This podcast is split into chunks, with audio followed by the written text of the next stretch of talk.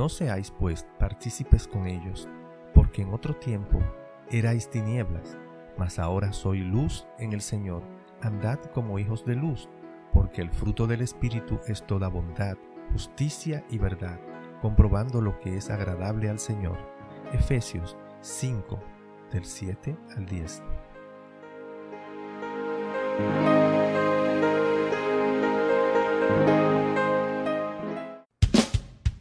Les habla Yanko Lucero Cruz en su programa devocional De Camino a Damasco. Un encuentro con Jesús que cambiará su vida para siempre.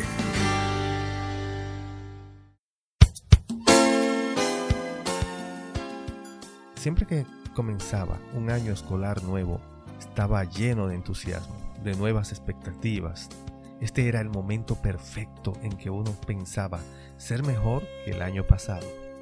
El asunto se podía quedar en los primeros días o en el primer mes.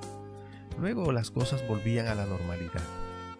Se tiene que hacer un esfuerzo especial, distinto, para superar realmente la marca del pasado, para continuar con un ritmo ascendente hacia el éxito.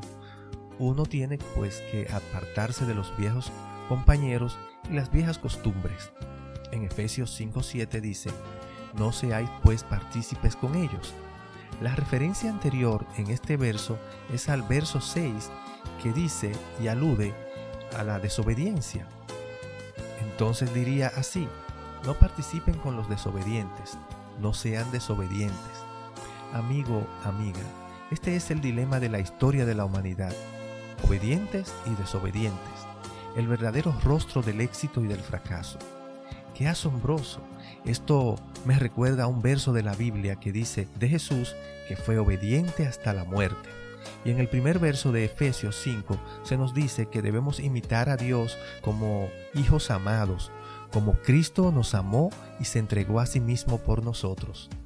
Hermano, hermana, Dios nos recuerda cómo éramos y cómo debemos andar en el versículo 8. Dice, porque en otros tiempos erais tinieblas, mas ahora soy luz en el Señor. Andaos como hijos de luz. Lo más grandioso es que hay un porqué como resultado de toda la obra y la fuerza de Jehová actuando en nosotros por medio de Jesucristo y su sacrificio por nosotros. Él nos ha transformado y nos ha adecuado con su espíritu, el cual produce los frutos de la bondad, la justicia y la verdad que eran imposibles por nosotros mismos. ¡Wow! ¡Qué maravilloso, ¿no? Esta será nuestra mayor comprobación de que hemos sido adoptados por Dios. No son los poderes que tengamos para sanar o para hablar en lenguas. Nuestra comprobación son los frutos del Espíritu. En el libro de Gálatas 5, 22 y 23 nos los enumera para que lo tengamos presente. Mas el fruto del Espíritu es amor, gozo, paz, paciencia, benignidad, bondad, fe, mansedumbre, templanza. Contra tales cosas no hay ley.